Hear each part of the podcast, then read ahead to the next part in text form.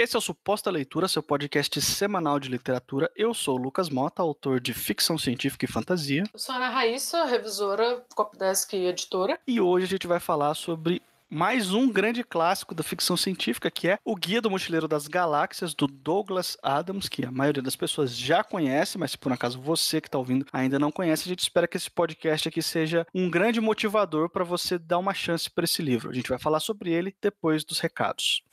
E se você trabalha com livros, se você trabalha com texto e se você precisa de uma ajuda para dar finalizada no seu texto, pra, na revisão, a gente pode te ajudar. É, eu e o Lucas trabalhamos com essa parte também. O Lucas, além de escritor, ele também faz um trabalho mais técnico, vamos dizer, com livro. E eu sou revisora, como eu disse, revisora Copdesk. E a gente trabalha com o seu texto quando ele já estiver pronto, basicamente. Então, se o seu texto estiver pronto, se você quiser dar uma finalizada nele para entregar, para mandar para edital, para autopublicação, eu posso te ajudar, é só entrar em contato, nossos contatos estão sempre aí, nossos canais estão sempre abertos. Eu também presto serviço de leitura crítica, também vai ter os meus contatos aí, caso você queira que alguém leia o seu livro com um olhar um pouco mais técnico do que está funcionando, o que, que não está funcionando, antes de você começar de fato a, a, a revisão mais pesada, a finalização, preparação do texto para ele finalmente ser publicado ou mandado para alguma editora. Você pode entrar em contato aí pelo link que está na, na postagem. E o, um segundo recado que eu deixo aqui é que todos os meus textos publicados estão disponíveis na Amazon, tanto livro físico quanto livros digitais. Vai ter o link aí na postagem também, caso você queira conferir o meu trabalho também como escritor.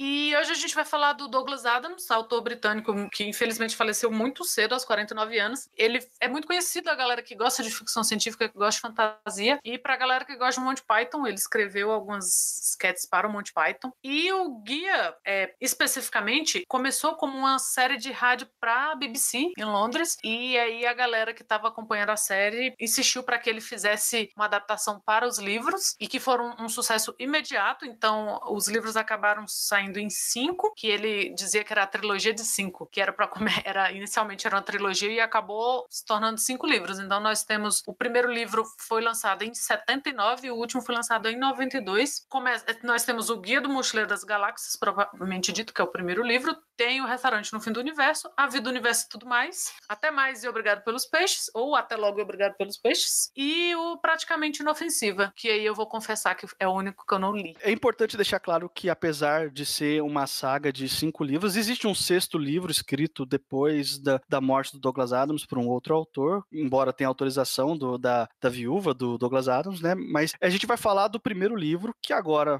no ano de 2019, está completando 40 anos de idade. Imagina, Raíssa, a gente está falando de um livro de 40 anos, você parece que o Guia do Mochileiro tem tudo isso para você? Nossa, de forma alguma.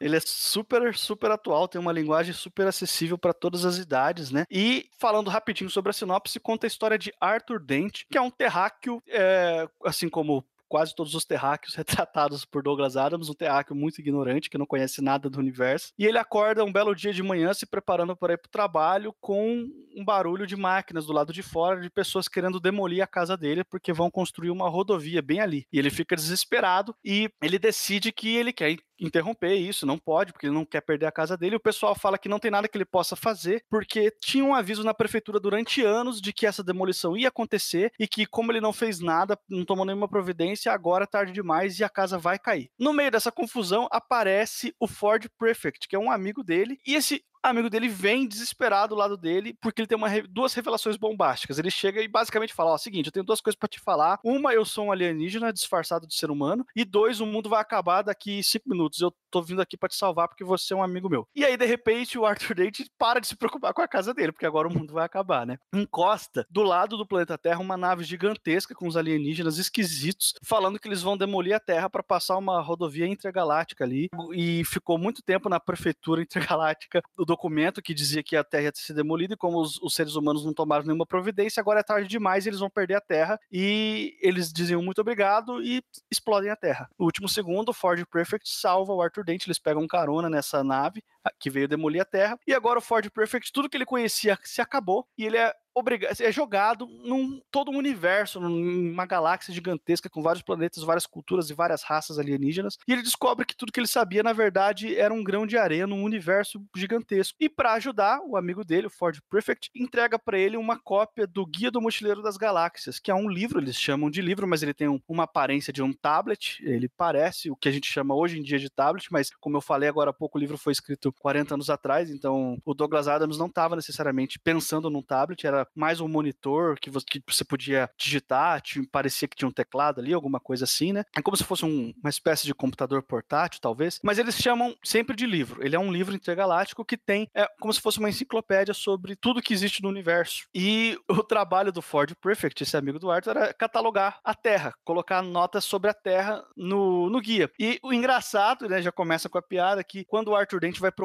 sobre o planeta Terra no guia, a única nota que tem é praticamente inofensiva. É só isso que, que, que, que ele considerou digno de nota sobre o planeta Terra. E aí agora o Arthur Dente, ele se de uma hora para outra nessa saga completamente esculhambada, assim, é uma sátira, é um livro muito bem humorado. Ele se vê obrigado a abandonar tudo que ele conhecia, porque ele não tem escolha, a Terra acabou, ela foi explodida, e ele tá aí perambulando pela galáxia com esse amigo dele e tendo que reaprender tudo que ele sabia. Então, acho que essa é a premissa básica do Guia do Mochileiro. Se você por um acaso ainda não tinha lido, eu já adianto para você que é um livro completamente caótico, completamente maluco, cheio de piada sarcástica sobre os seres humanos o tempo todo. E talvez essa seja a maior atração do livro, né? Eu já, eu já começo perguntando para você, Raíssa, você acha que essa acidez do Douglas Adams é de fato o que o livro tem de melhor a oferecer? Cara, eu acho. Porque, assim, quando eu li o guia, eu fiquei com vontade de ter lido antes na vida, assim, porque eu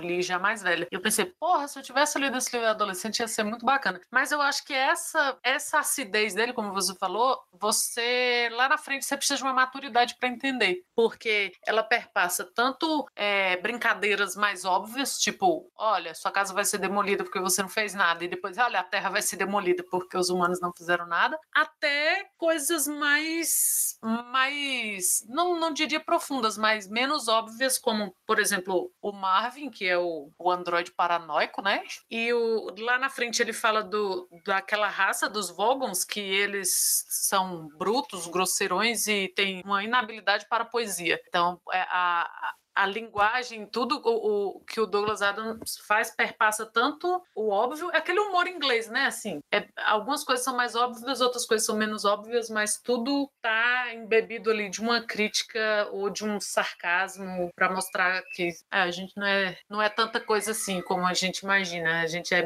inofensivo, inofensivo pro universo, né? Porque pra gente mesmo, socorro.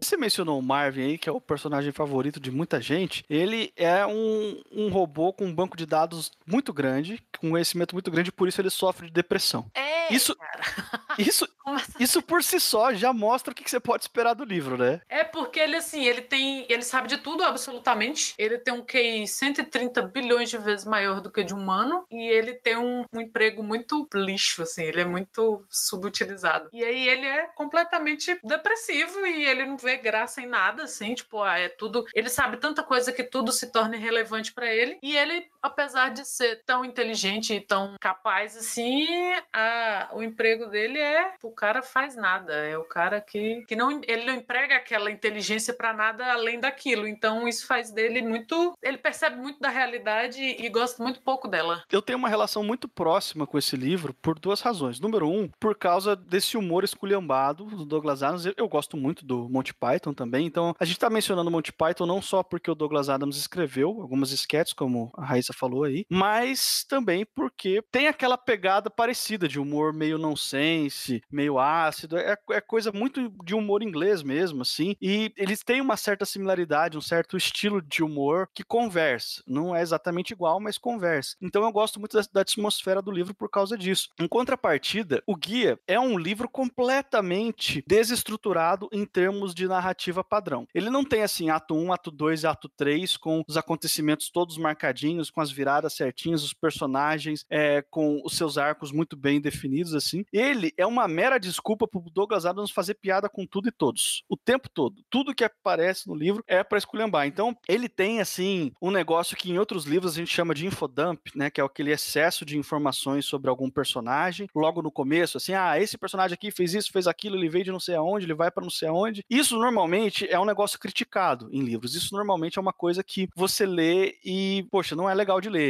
Cansa. Vídeo, por exemplo, O Senhor dos Anéis, que tem bastante infodump, né? Com todo respeito ao Tolkien aí, ao, a importância que ele tem, mas é um livro que é, ele sofre um pouco desse problema. Aqui no Guia do Mochileiro, esse infodump ou excesso de descrição, às vezes não chega a ser infodump, mas é um excesso de descrição e de explicação e de exposição que tem em alguns momentos, ele funciona, porque isso é usado como um alívio cômico, isso é usado para mostrar como que essa galáxia é tão inacreditável tão não nonsense. Então, para mim, enquanto leitor e enquanto autor, o guia é uma grande referência de como você quebrar certas, entre aspas, regras de uma maneira que vai fazer o seu leitor gostar ainda mais de você. O que, que você acha de, desse excesso de descrição que tem no guia, Raiz? Cara, eu acho que quando você tem um excesso de descrição para personagens humanos é um saco, mas quando são personagens alienígenas é muito legal. Porque aquilo, ele é o que você falou, ele usa aquele de alívio cômico para te dar ali é meio que às vezes você pensa assim, ah, essa informação não vai levar a lugar nenhum, porque ele cita lá alguma alguma característica, alguma coisa que o personagem X fez, e lá na frente isso é irrelevante. Mas é legal como um exercício do autor, um exercício de, de, de, imaginação, é um exercício de criação, sabe? Então não é chato, em momento nenhum é chato. Até porque os livros, eles são cinco, mas eles são muito pequenininhos, né? Então não é uma coisa que assim, ah, porra, vai ficar enrolando aqui, sabe? O Tom Bombadil cantando na, na estrada, igual é no, no Senhor dos Anéis. É, não, é, é, bem divertido mesmo. É uma leitura que, que nem, nem te, te incomoda, assim, tipo, porra, passei duas páginas aqui lendo sobre isso. Não, é super legal. É um negócio muito casual e muito relaxado, assim, mas que funciona muito bem no, no todo do livro. Não, e às vezes o Douglas Adams ele, ele passa um tempão descrevendo e explicando um negócio que não serve para nada na história, que é só para ele botar uma piada lá no final. E depois ele volta contar a história. Isso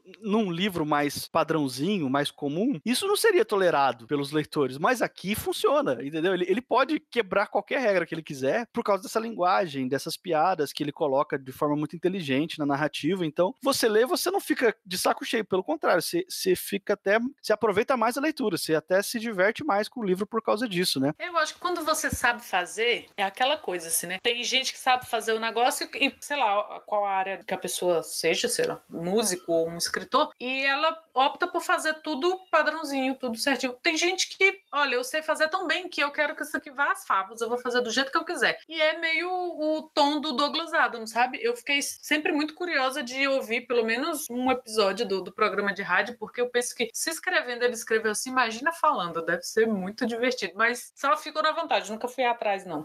E com isso, Raíssa, agora você vai ter que resumir a sua opinião de, desse livro em um número. Qual é a nota que você dá pro Guia do Mochileiro? Cara, a primeira vez que eu li, pensando assim, né, em retrocesso. A primeira vez não, quando eu li, que eu só li uma vez, eu daria, sei lá, 3,5, 4. Hoje eu daria 5, porque é um livro que você lê e você lembra o resto da vida dele. Você entende piadas por aí, você acha easter egg em tudo. Tudo que você, sabe, meio que. Eu não gosto de consumir, da palavra consumir para arte, mas tudo que você acaba entrando em contato na cultura pop e tal, você se sente mais feliz de ter lido Douglas Adams. Então é um 5. E você? A gente. É engraçado, porque nessa hora da nota que a gente lembra que a gente não falou sobre isso antes, né? Então, qual que é a sua nota? Pois é, eu vou dar um 4.8 aqui pro Guia do Mochileiro. Qual o motivo, meu Deus? não, assim, não tenho nenhum, nenhum grande defeito para apontar no livro, não. É só por uma questão de, assim, um 5 um, um é um livro que me marcou, que eu terminei assim, e eu fiquei com a sensação de que ele era perfeito. O Guia do Mochileiro, eu não fiquei com essa sensação de perfeição. Talvez eu tenha identificado uma, uma engasgada aqui ou outra ali, mas é, é tipo é coisa mínima. É, é, simplesmente chatice minha. Não tem nenhuma razão grande para isso. Ele é um baita livro, é um dos meus favoritos do gênero. Então, é um 4.8 que eu acho que é uma, uma baita nota para um livro excelente, né? É, na verdade, na verdade tem uma razão para isso, porque é o seguinte, a gente não falou aqui dos outros livros, das continuações, né, que são ao todo cinco 5 e 6 se você considerar o que foi escrito por um outro autor. Esses outros livros, eles não chegam nem aos pés do que, se, do que é esse primeiro, para mim. Assim, eu acho que foi assim, o cara espremeu até o, a última gota de suco da fruta aqui, pra, entendeu? Tentou é, torcer o pano até, o, até a última gota para extrair tudo que podia dessa história aqui. Eu acho que o livro 1, um, ele tem muito a oferecer, do 2 em diante já nem tanto, assim. Então eu vou tirar dois décimos por causa do resto. Bicho, mas a gente pode conversar sobre